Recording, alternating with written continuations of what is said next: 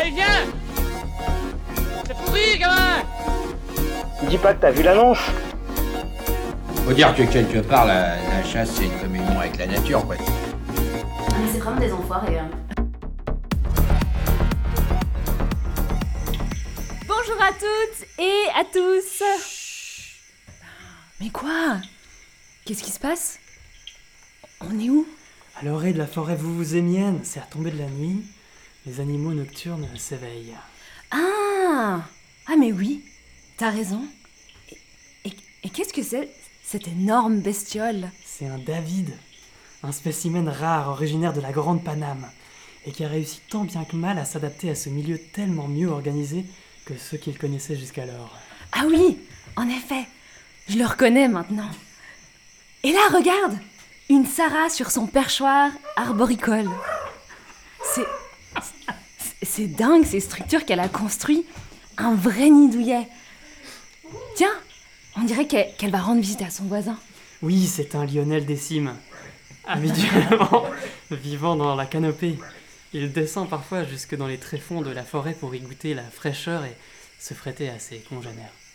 Eh, mais regarde Il y, en a- y en a un que j'ai jamais vu. Où ça? Mais, mais là Regarde, dans, dans la flaque de boue. Oh punaise, sacré morceau. En, effet, je sais pas trop ce que, je sais pas trop ce que c'est non plus, mais c'est exotique et velu. Ouais, en, effet, il, il a l'air de revenir de loin. Bon, bon, c'est chouette, euh, cette petite escapade là, mais. Mais pourquoi on est là déjà? Parce qu'on est ici pour parler de la vie sauvage. Ah oui, juste. Mais toi, ton animal euh, totem, ça serait plutôt le poisson rouge apparemment.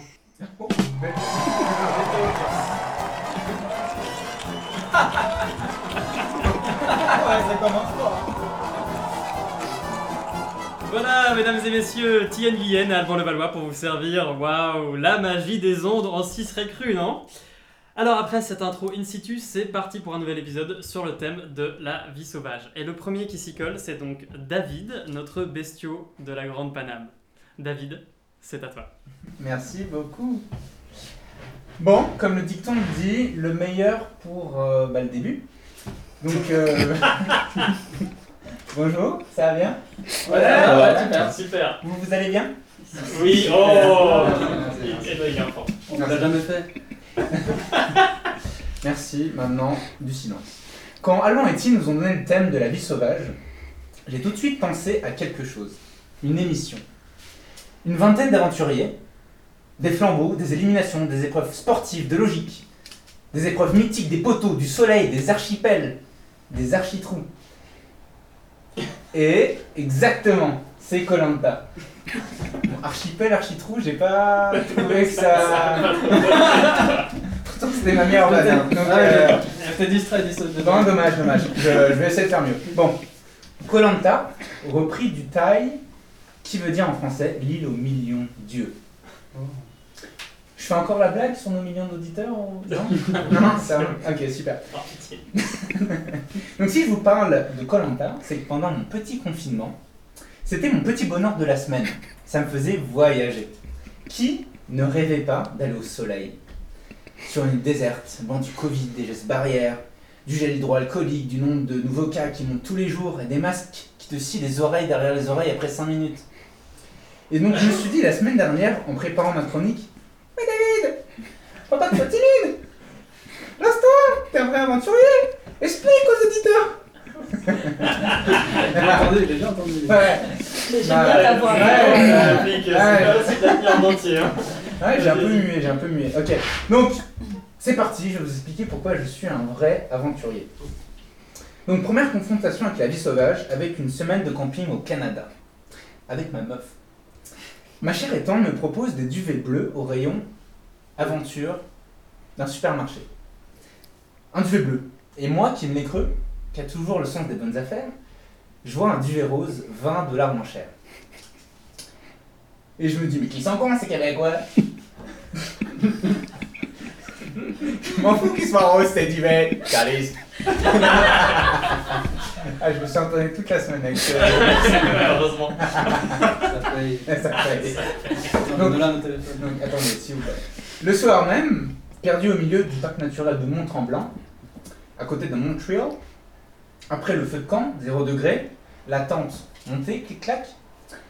Je me faufile de mon petit duvet tout rose, trop refait de ma bonne affaire. Et j'ai beau tirer dans, dans tous les sens, et bah je remarque qu'en fait mon duvet, bah, il, monte juste euh, au-dessus des couilles.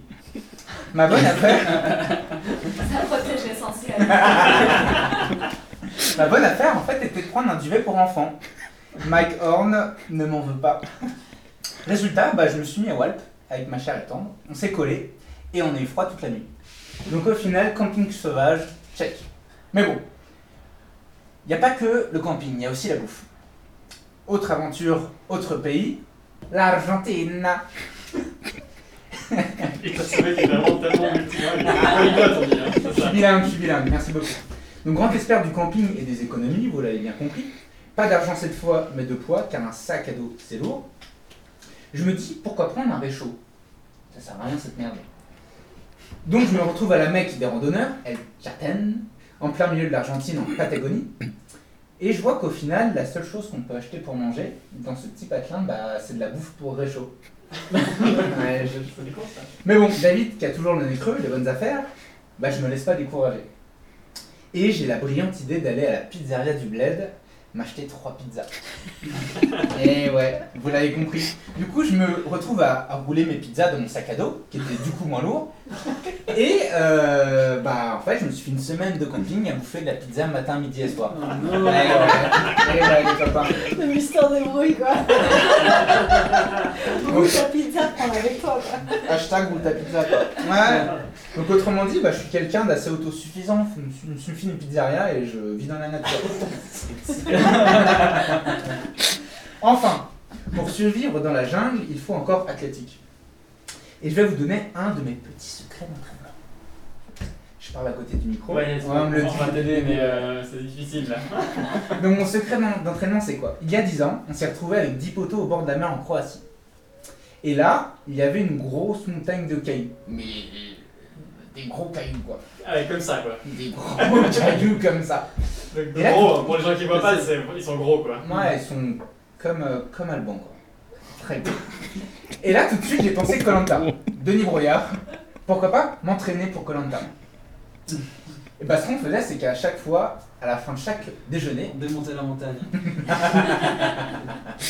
Presque. Ce qu'on fait, c'est qu'on prenait des gros cailloux, qu'on jetait dans l'eau, dans l'eau, dans l'eau, comme on veut, qu'on jetait dans l'eau, on plongeait à 2-3 mètres, et puis on courait au fond de l'eau avec notre gros caillou. Donc si tu re- reviens dans le passé, les Croates, ils voyaient 10 tocards, jeter des gros cailloux, et puis aller dans l'eau, et courir dans l'eau avec euh, des cailloux, quoi. Mais le pire, c'est qu'on adore ça. Depuis, on le fait tous les étés. Donc voilà, mes, mes petites astuces entraînement pour avoir un corps athlétique. Donc cher auditeur, si vous voulez avoir des petits tips et se préparer à Colanta, veuillez écrire en commentaire de nos vidéos hashtag Colantastus. Et si j'avoue, Alban, il m'a un peu aidé. Et si vous voulez me voir dans cette belle émission, hashtag David Le Nécreux 2021. Bisous. Bravo.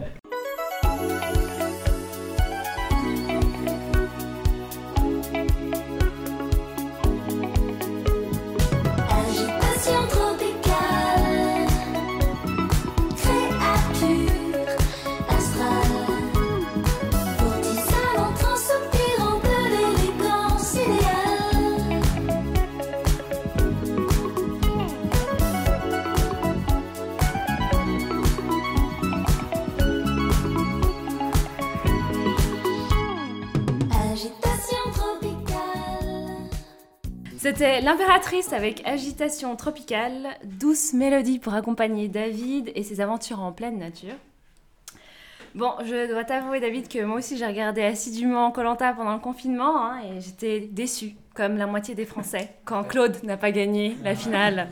Mais il faut quand même que je vous raconte un truc assez, assez fou qui s'est passé. Donc quand le public s'est rendu compte que Claude n'avait pas gagné, ils ont créé euh, en ligne une cagnotte Litchi pour euh, donc ces trucs de crowdfunding là, pour récolter 100 000 euros pour les lui donner. Donc c'est là où tu vois, vrai. tu vois que les Français ont le sens des priorités quand même. Et, euh, et donc ça avait pris tellement d'ampleur que, que Claude il a dû faire un communiqué pour euh, donc demander de fermer la, la- la cagnotte et, et annoncer qu'il en- qu'il empocherait, qu'il empocherait pas l'argent. Mais il a dû se faire payer pour ça, je pense. Peut-être, probablement. Enfin, c'est ce que j'aurais demandé moi aussi, je pense. Il- c'est pas possible quoi. Bon, on passe maintenant la parole à un autre euh, drôle d'oiseau qui peuple cette forêt vouvouzémienne. Sarah, dont le ramage se rapporte à son plumage, va nous chanter sa vision de la vie sauvage. Sarah, c'est à toi. Ah, la vie sauvage, c'est bien beau. Mais qui est prêt à quitter son cercle social, son petit confort et ses habitudes citadines pour aller vivre seul, paumé en plein Alaska à survivre de chasse et de cueillette? Clairement, autour de la table, tout le monde s'abstient. Bon, c'est sûrement peut-être parce qu'on connaît tous la fin. Spoiler alerte, il meurt seul. Certes, vous allez me dire que tout le monde meurt seul. Bon, alors, la vie sauvage. Le double, le double spoil, quoi. Ah, la vie sauvage. Quel thème évocateur, qui nous parle d'un meilleur dans notre esprit idéaliste. Oui, comme d'une prairie plus verte que la nôtre. Mais pourquoi ce thème est-il donc si récurrent? Est-ce parce qu'il s'oppose à cette vie civilisée. Qu'est-ce qui nous dérange en fait dans ce label bien large? Les codes sociétaux, un train de vie stressant, un environnement gris, morne et stérile, une aliénation de la nature ou de la nôtre. Mais au final, ne serait-ce pas juste une simple aspiration à plus de liberté? Se débarrasser de certaines règles qui nous contraignent et ternissent notre quotidien pour des raisons parfois floues.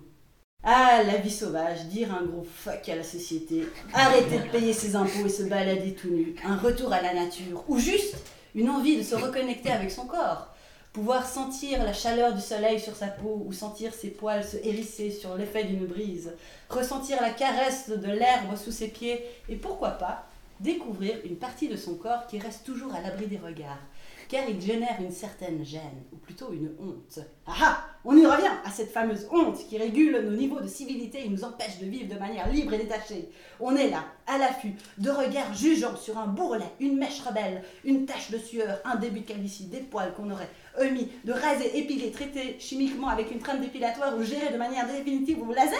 Mais on est complètement tac-tac Mais arrêtons tout ça Remettons au goût du jour la tenue d'Adam et d'Ève Recrachons ce bout de pomme infect et assumons cette enveloppe charnelle sans, différenci- sans différenciation de genre. Ah, poil, ah, poil, ah, poil, ah, poil, ah, poil. Ou à torse-poil, je sais pas, bon. Ah, la vie sauvage Je m'imagine planant sur une vague de temps infini.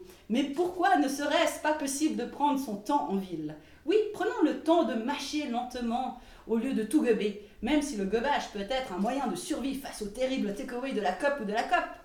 Ou de la micro. C'est ça. J'ai vraiment un truc contre la COP. Hein. Il n'y a pas beaucoup en France quand même. hein. Mais essayons de nous offrir des moments de rien, de contemplation d'un horizon lointain ou juste d'un brin de nature, si notre environnement bâti ne nous le permet pas. Une écorce d'arbre, des feuilles frémissantes ou une fourmi affairée. Faisons trempette dans un lac ou une rivière, une marche nocturne en solitaire, ou s'allonger dans l'herbe et s'octroyer une sieste. Et même, pourquoi pas, on ne pousserait pas barre encore un peu plus loin, renonçons à cet acharnement au travail de 5 jours sur 7 et accordons-nous un petit partiel pour prendre le temps de prendre le temps.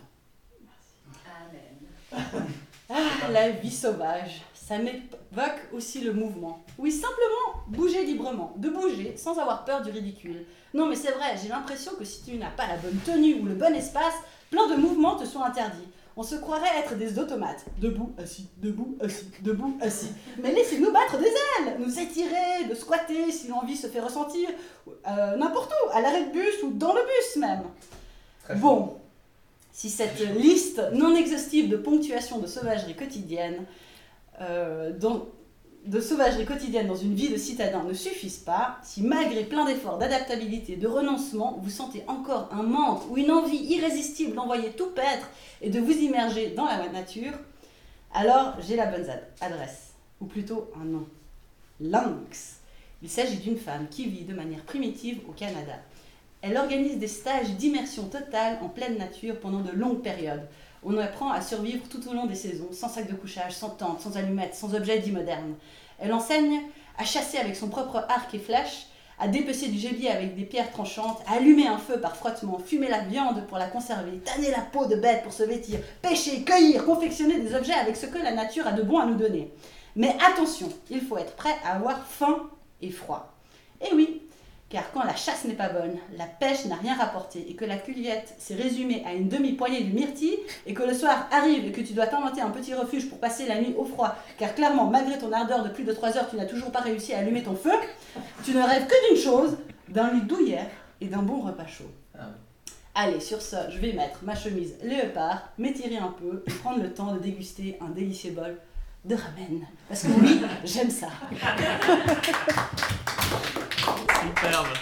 Bah écoute, bon appétit. Hein. Je sais pas si vous avez remarqué, mais Sarah, elle a quand même la fâcheuse tendance à toujours partir à la fin de ses chroniques. Euh, elle va manger, et avant elle allait sonner chez son voisin. euh, elle aime pas trop rester que la avec nous. je compagnie n'est pas bonne.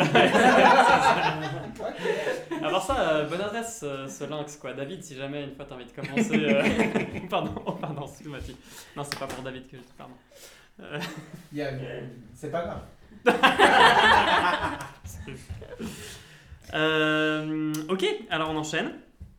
Oh putain, qu'est-ce que c'est que ça Ben, c'est l'heure du quiz de la jungle euh, ce- Le quoi Le quiz de la jungle, c'est un nouveau concept vu que notre courrier des lecteurs du mois dernier se compose exclusivement de lettres d'amour à Lionel, dont, dont certains contenus doivent être censurés car ils sont trop euh, explicites.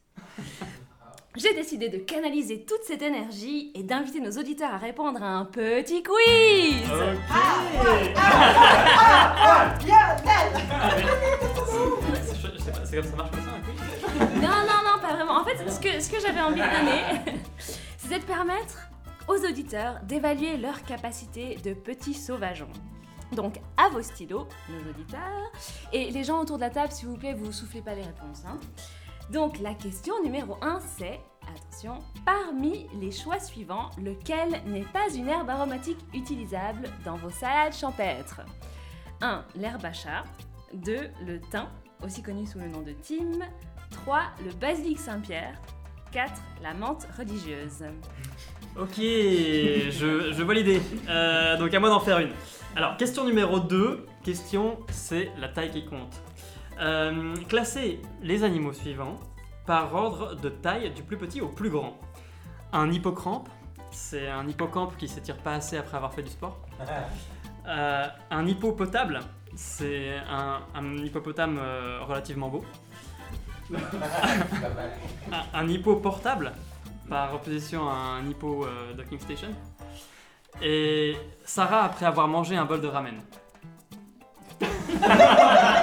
Désolé, j'ai pas les deux. Il n'y a pas de jeu de mots là-dedans. ça marche pas, on trouve dans un autre. Bon, on enchaîne. Allez, question 3. Une question qui suis-je? Je suis originaire d'Australie, j'ai un bec, mais je suis pas. Mais, euh, mais je suis un mammifère. Je ponds des œufs, mais je sais pas voler et je remue que sur du reggae. 1. Pierre-Paul Jacques. 2. Le canard enchaîné. 3. Le castorama 1,5. 4. Un ornithorynque. Il y a eu un peu de soufflage, il y a eu un peu de soufflage, je crois. Ok, mais j'en ai encore une, j'en ai encore une. Alors, apprenez à connaître votre animatrice préférée. Quel est l'oiseau préféré de Ti? Numéro 1, le dodo. Numéro 2, le faucon maltais. Numéro 3, le poisson volant. Ou numéro 4, le pigeon. Ah, j'en ai des frissons rien qu'y penser. bon, je sens que les, les chroniqueurs trépignent intérieurement, certes, mais trépignent. et qu'ils ont vraiment envie de donner leur avis. Donc j'ai préparé une, une petite question bonus, une question pour vous, les On peut chroniqueurs. enfin répondre. hein. Oui, Voilà. c'est bon, vous pouvez, Ah. vous pouvez souffler. Vous êtes parachuté dans la jungle et La devez survivre. oui, c'est une option, je, la rajoute. Je pense qu'il faut la rajouter. De- et vous devez survivre pendant une semaine. vous pouvez emporter avec vous un objet pour vous aider dans votre tâche. Vous choisissez un, un recueil de poèmes d'Henry David Thoreau. Deux, un sachet de nouilles instantanées ou une pizza roulée. 3. L'intégrale de Colanta en DVD. 4. Un coussin à mémoire de forme. Ou 5. Un filet anti-pigeon. Ah, Il y a une réponse qui indique un petit peu la réponse de la question d'avant, je crois. Petit tour de table. Lionel, toi t'emporterais quoi? Ah bah, le recueil de poèmes, bien sûr. Ah, bien vu. Moi, David. j'en porterai un à Lionel. Euh, C'était pas un choix, je crois. Très bien, un filet de pigeon alors. Tu peux choper un Lionel avec ça. oh non, ne sois pas si méchant avec toi-même. Sarah. Bon, je pense que la question est vite répondue. Clairement, des nouilles instantanées. Et moi, bah, la pizza à rouler et avec un petit duvet rose en prime. Ça me semble être une bonne idée. Bon bah écoute Lionel, t'as répondu tout juste en tout cas au départ. Euh, tu nous as mis un petit peu sur la piste euh, de ta chronique, puisque finalement euh, ce, ce Henri David, euh, t'es familier. Ce Henry David Thoreau, Voilà. tout à fait. Ambiance. Ça calme de. Donc, pour les plus assidus d'entre vous, parce que je sais qu'il y en a, il se reconnaîtra, vous savez que j'ai brièvement évoqué à l'épisode précédent un philosophe. Comme dans ma chronique euh, d'avant d'ailleurs, ouais. et celle d'encore avant aussi. ouais.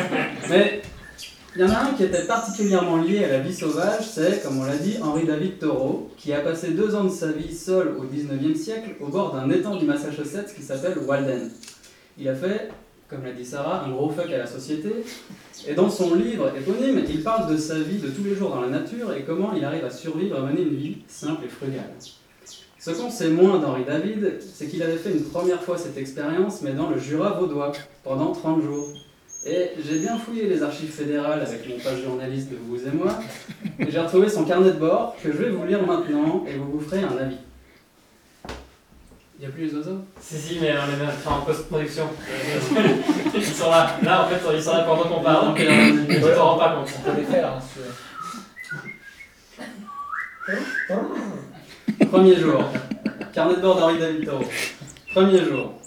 Me voilà parti pour cette formidable aventure. Je vais passer 30 jours dans la nature sauvage. À moi, cette connexion avec cette immensité trop souvent bafouée par notre mode de vie moderne. Jour 3. J'ai passé les deux derniers jours à chercher l'endroit idéal pour construire mon abri. C'était génial. Le Jura est vraiment une terre d'accueil pour nos autres aventuriers. On apprend vraiment à prendre le temps de faire les choses. Jour 5. Ma cabane est terminée, on y est très bien. Mais j'ai ajouté quelques branches sur les côtés car il fait un peu plus frais que prévu ici, même en août. Mais c'est très agréable, c'est très agréable. Je ne vais pas me plaindre après la canicule qu'on a eue cet été. Jour 7. Ce matin, j'ai aperçu un chevreuil et une famille de sangliers manger des baies autour de ma cabane. La forêt est pleine de myrtilles et de champignons, il y en a assez pour tout le monde. C'est beau de se rappeler que l'on peut vivre en harmonie tous ensemble. Je ne comprends pas qu'on puisse chasser des animaux si innocents. Jour 9. Je me suis installé au paradis des oiseaux, je crois. Ils chantent toute la journée. Il y a même un rossignol qui chante un peu la nuit. J'adore ça. Je vais peut-être quand même devoir me fabriquer des bouchons d'oreilles. Jour 11. Salade de myrtilles et framboises. J'ai dû marcher assez longtemps aujourd'hui pour en trouver car les sangliers ont retourné toute la terre. C'est pas une méthode très intelligente, mais qui peut leur en vouloir? Jour 13. Pas beaucoup dormi. Le rossignol a décidé de chanter toute la nuit. Il est con ou quoi? Jour 15. J'ai rien trouvé à manger aujourd'hui. Ces cons de sangliers sont encore amusés à labourer toute la forêt. Le prochain que je croise, je me le fais.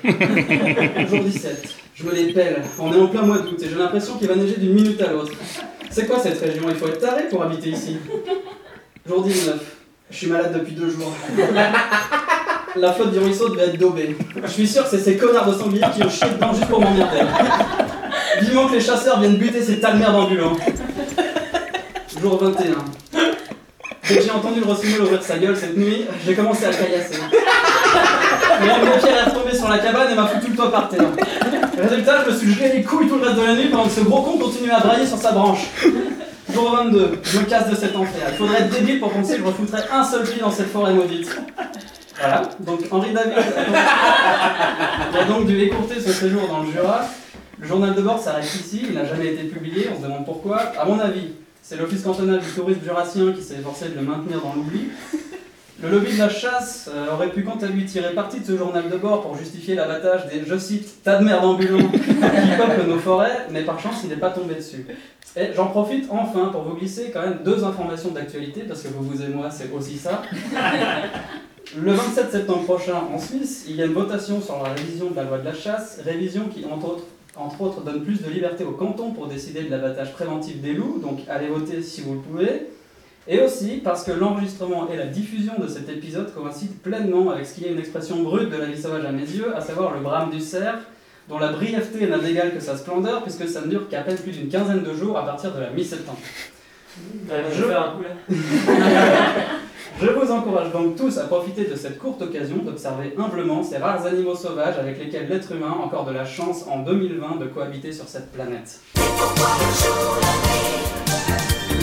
Rahan,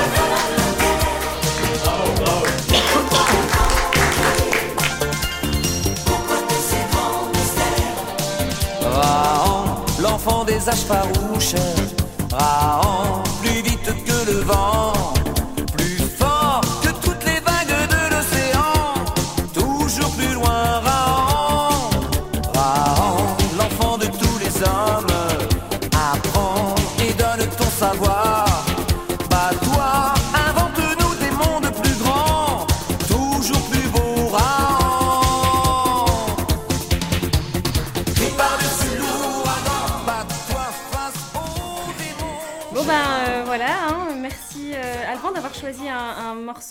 donc c'est- c'était Raon pour ceux qui savaient pas, ceux qui ont fait euh, moins, pas, qui ont moins de 35 ans et qui ne connaissent pas cette série. Arrête, un peu de culture quand même. Rahan, c'est toute mon enfance, pas vous? Non. Ah, bon. Merci aussi euh. Lionel d'avoir accroché euh, et d'avoir euh, mis au centre de la table le, le rôle indispensable de vous, vous et moi dans, dans L'éducation. dans l'éducation des gens. et Ah, exactement. exactement, Merci, merci pour, euh, pour ça. Bon, voilà, il arrive, c'est enfin temps pour nous de, de- de lever le voile sur un petit cadeau qu'on avait pour vous aujourd'hui, notre, notre petit poussin tout frais, tout mignon. Johan,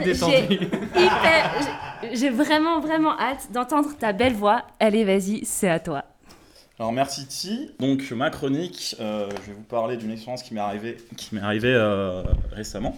Donc l'année dernière, en fait, je suis passé par euh, la crise de la trentaine. Donc non, je n'ai pas trois épisodes de retard. donc la fameuse crise de la trentaine. euh, Donc tu sais, c'est c'est ce moment dans ta vie où tu as besoin de prendre un petit peu de recul, euh, de, de réfléchir à ton travail, de te, de te donner une vraie raison d'être. Pourquoi, pourquoi est-ce que tu fais tout ça? Alors pour certains, ça peut se traduire par euh, le besoin de s'exiler au fin fond d'un monastère sichuanais pour aller faire du kung-fu, par exemple. Euh, ah, étant, étant, n'étant moi-même pas un, un- vraiment un expert des arts martiaux, j'ai préféré une méthode un petit peu plus douce. Donc pour la petite anecdote, je travaillais dans une grosse boîte euh, japonaise jusqu'à l'année dernière. Puis un matin, je me suis réveillé et puis en arrivant au boulot, euh, j'ai j'ai décidé de prendre un cutter et de couper ma cravate en deux devant tous les managers. Ah ouais. Véridique. Voilà, donc une lettre de démission plus tard, je quitte la Suisse. Elle était quelle couleur Bleu marine à petit pois. Voilà. Une lettre de démission plus tard, je décide de partir et de, de quitter la Suisse. Et après un court détour de 5 mois par la Nouvelle-Zélande, où j'ai parcouru la moitié du pays en dormant sur la banquette arrière d'une vieille Toyota complètement défoncée, j'ai finalement décidé d'aller en Poly- Polynésie et plus précisément aux îles Marquises. Donc je vois déjà tous arriver, euh, les îles Marquises, c'est quoi C'est où Euh, donc, Pour certains, vous avez peut-être déjà entendu parler de la, la fameuse chanson de Jacques Brel qui parle d'une île tropicale perdue à l'autre bout du monde, d'une beauté infinie. Certains connaissent aussi probablement les, les- les peintures de, de- de Paul Gauguin, où il a passé les dernières années, années de sa vie. Alors probablement vous savez moins qu'il se tapait une jeune marquisienne de 13 ans à cette époque-là, mais euh, voilà, c'est si. pas, c'est pas le sujet de la chronique. Donc, euh, les Marquises, c'est un petit archipel situé donc, au nord-est de la Polynésie française, euh, perdu au milieu du Pacifique. Donc, une fois arrivé là-bas, l'idée c'était d'embarquer sur le Kanaga. Donc, le Kanaga, c'est un, vieux voilier, une réplique d'un voilier norvégien datant de la, fin du 19e, si- 19e siècle, pardon, qui était utilisé à l'époque pour aller secourir les pêcheurs naufragés dans la mer du Nord. Donc, je rejoins l'équipage du Canada, Kanaga, pardon. Euh, pour y, passer, euh, pour y passer un mois en mer et partir à l'exploration de, euh, l'archipel euh, marquisien. Et je vais raconter un, un petit peu ce qui m'est arrivé là-bas. Donc, 4 février, nous levons l'ancre à la tombée de la nuit et mettons cap sur Tawata, une petite île au sud-est située à une centaine de milles nautiques. Ça y est, l'aventure commence. À moi, l'océan, le bruit du vent qui claque dans les voiles, le regard fixé vers l'horizon où le soleil couchant baigne de ses derniers rayons la terre que nous venons de quitter et que nous espérons tant revoir un jour. À moi aussi, quelques heures plus tard, mon premier quart passé seul sur le pont au beau milieu de la nuit, à compter les minutes avant de pouvoir enfin aller me, recoucher sous une pluie battante et avec, un mal de mer où votre pire gueule de bois vous rentrait presque nostalgique. Terre en vue Après 24 heures de navigation, nous arrivons enfin en terre promise. Tawata, l'indomptable, se dresse devant nous. L'équipage est épuisé, le scorbut a décimé nos rangs. 15 février, nous partons explorer les fonds marins dans l'espoir de pouvoir observer des raies dans leur milieu naturel. Cet animal gracieux, pouvant atteindre 4 à 5 mètres d'envergure, est complètement inoffensif pour l'homme et fréquent dans ces eaux tropicales. Tout comme d'ailleurs leurs cousins les requins, tigres, marteaux, gris ou autres espèces. Après quelques minutes dans l'eau, nous apercevons enfin une silhouette massive à une dizaine de mètres en contrebas, mais dotée d'un aileron et bien trop dentu, ça ne pouvait pas être une vraie manta. Probablement attiré par l'odeur du thon pêché la veille ou la mienne n'ayant pas pris la moindre douche depuis une semaine, le squal entame une lente remontée en notre direction et se met à nous tourner autour pendant plusieurs minutes. On repassera une prochaine fois pour les Raymanta. En fin de compte, le mal de mer sur le pont, c'était pas si terrible. 21 février. À la tombée de la nuit, les, contours de l'île de Fatouiva se dressent devant nous, jaillissant soudain de la brume, les vagues venant s'écraser sur les parois des falaises tombant à pic. Nous jetons l'ancre dans la baie d'A- d'Anavave, tout juste éclairée par un faible rayon de lune. Le lendemain, nous prenons l'annexe pour partir à la découverte de cette île mystérieuse. Je rencontre un jeune marquisien s'appelant Heifara, qui me propose de venir chasser le cochon sauvage avec lui et ses cousins. Il prononce vachement bien le marquisien quand même. B2. Euh, au bord de la plage, il me demande Est-ce que tu sais nager? Je réponds euh, Bien évidemment, pas de problème. En marquisien. Yaurana kekorba apu. Il a posé ça.